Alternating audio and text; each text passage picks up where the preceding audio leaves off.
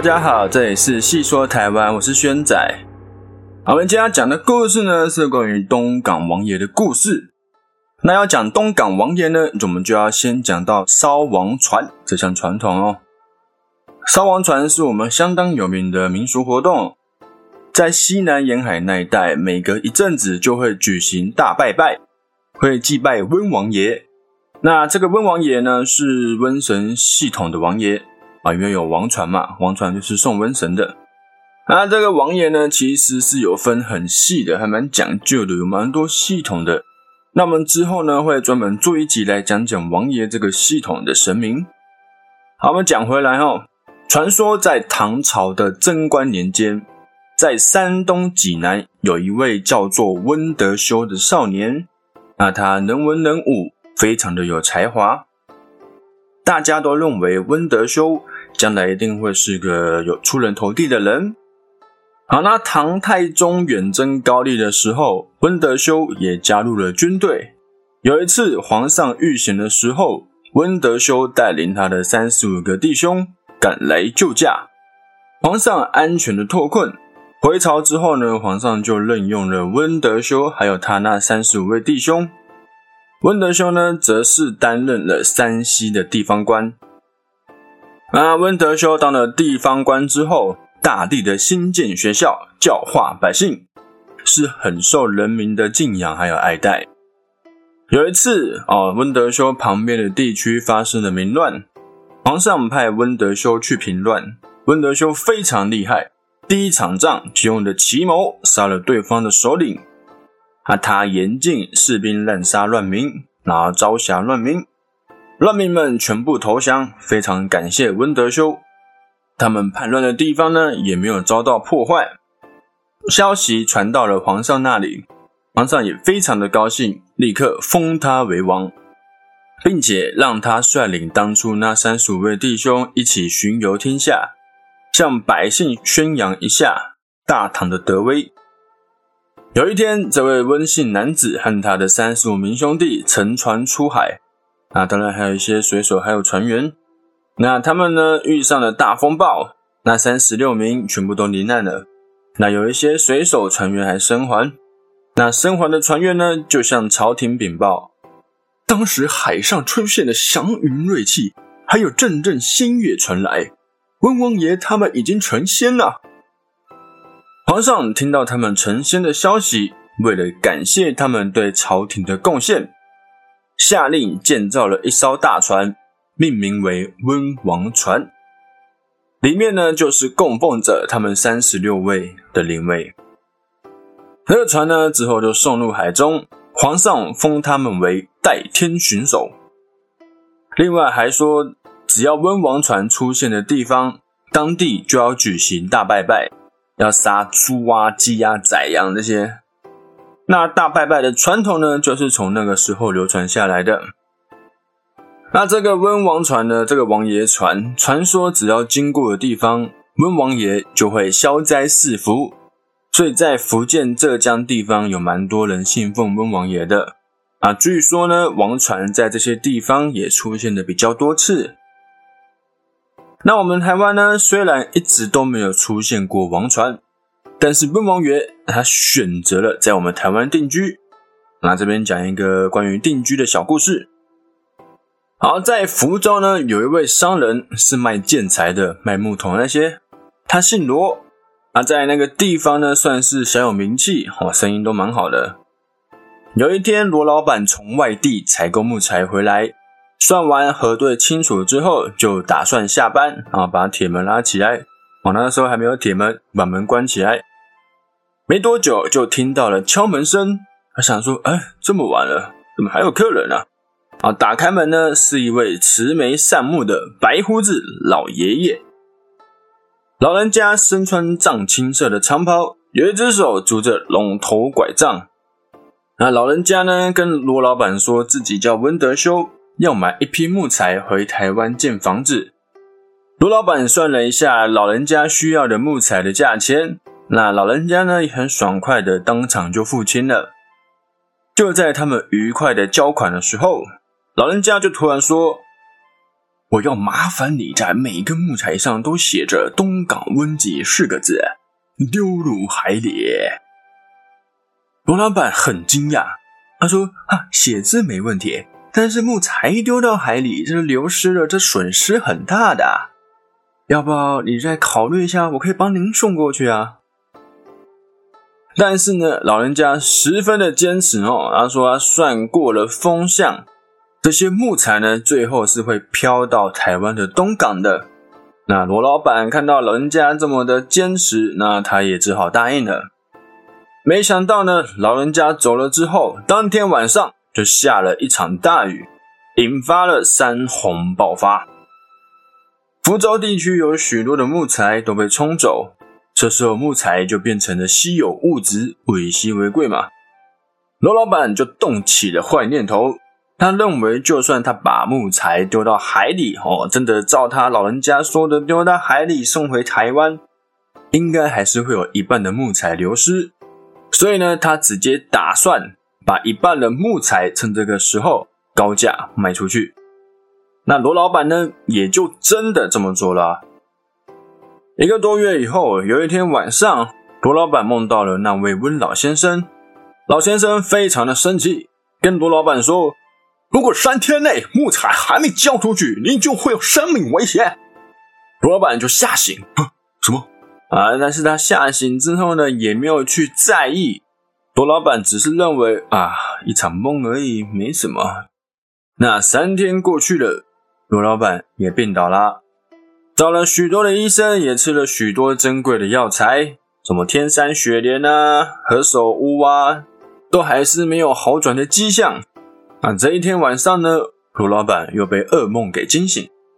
梦中那位温老先生一直催促罗老板交出他应该要交的木材，不要言而无信啊！做商人就是要说到做到。罗老板醒来之后。马上派人把剩下的木材都写上“东港温记”，然后呢就丢到海里。没过多久，罗老板的病就好了。嗯，罗老板也觉得很奇怪，嗯，这么神奇，这个温老先生到底是谁啊？于是呢，罗老板他就亲自到了台湾的东港，四处打探温老先生的消息。但是奇怪的是呢，居然没有人认识这位温老先生。赵温老先生这样大量购买木材的财富，应该会是当地有名的富翁之类的，大地主，居然没有人知道。那有一天呢，罗老板在海边散步，看到了一位工人。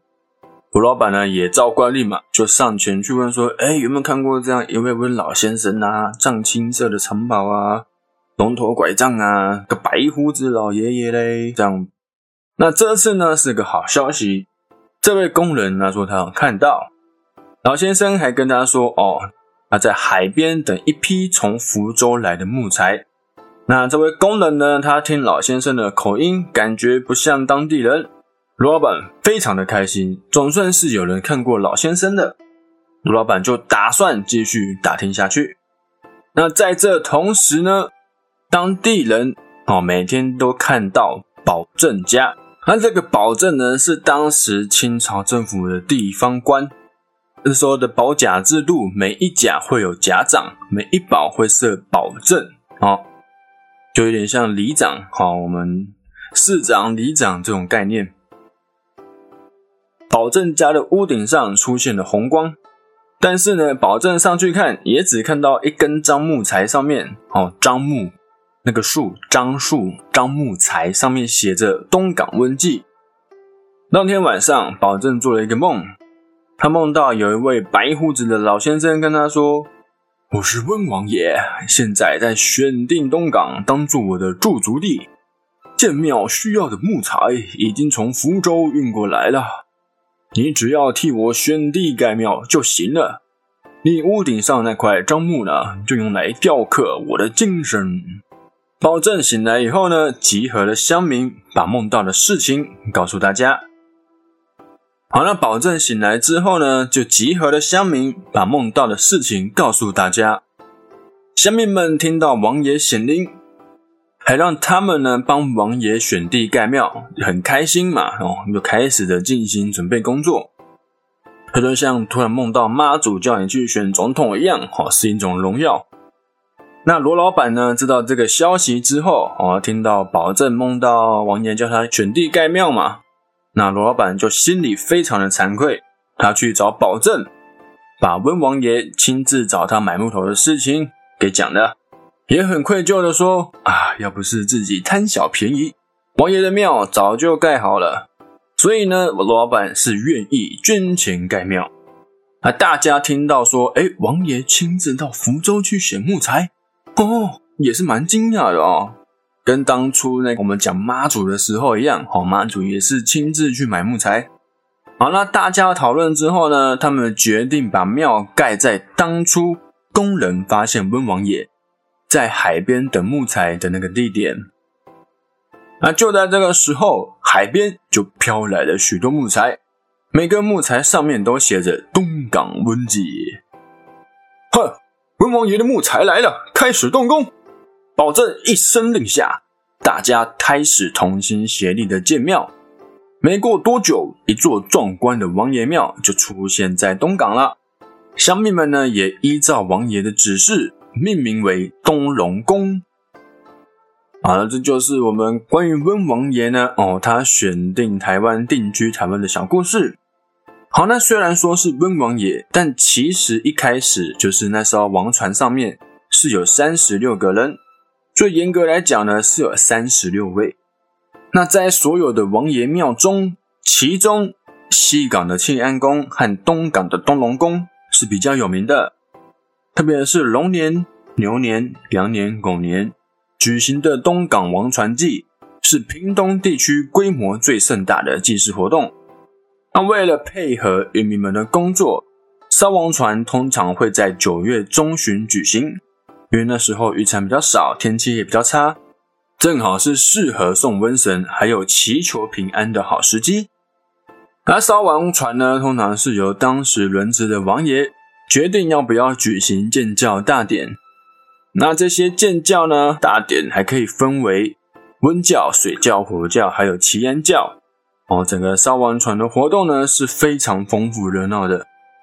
那这个建教仪式呢，大概会是七天，也会有送王船、绕境的活动。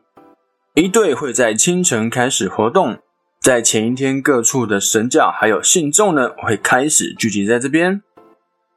千船绕境开始的时候。就是万人响应。好了，第一天呢会是到镇海里海边迎王驾，还有过神火。第二天开始会有连续四天的王驾出巡，绕境东港、东港镇各区，还有旁边的乡镇。绕境结束之后呢，第六天是王船路上行舟，绕境法会。王船会回到庙前，让信众们祭拜。到了半夜，就会是另一个活动的高潮，那就是送王。我们会烧王船啦，王船呢会在大家的围绕之下被抬到海边，海边也会有各种信徒们的纸钱、木炭、柴米油盐之类的当做祭品。那庙方呢会把用纸扎成的十二温王，哦，瘟神的温，这个温就不是温王爷的温，是瘟神的温。那十二温王送上船之后呢？烧船，送王船，燃烧的王船就会在海边渐渐的飘远。好，那这就是我们东港王爷的故事啦。其实我们王爷呢，是真的是还蛮多的，蛮多种的。还有五府千岁，哈，五位瘟神，春夏秋冬中这些瘟神的系统也是王爷系统。之后有机会呢，会再跟大家讲解哈这些不同王爷的故事。好，那我们今天这一集呢，就到这边。我们下一集见，拜拜。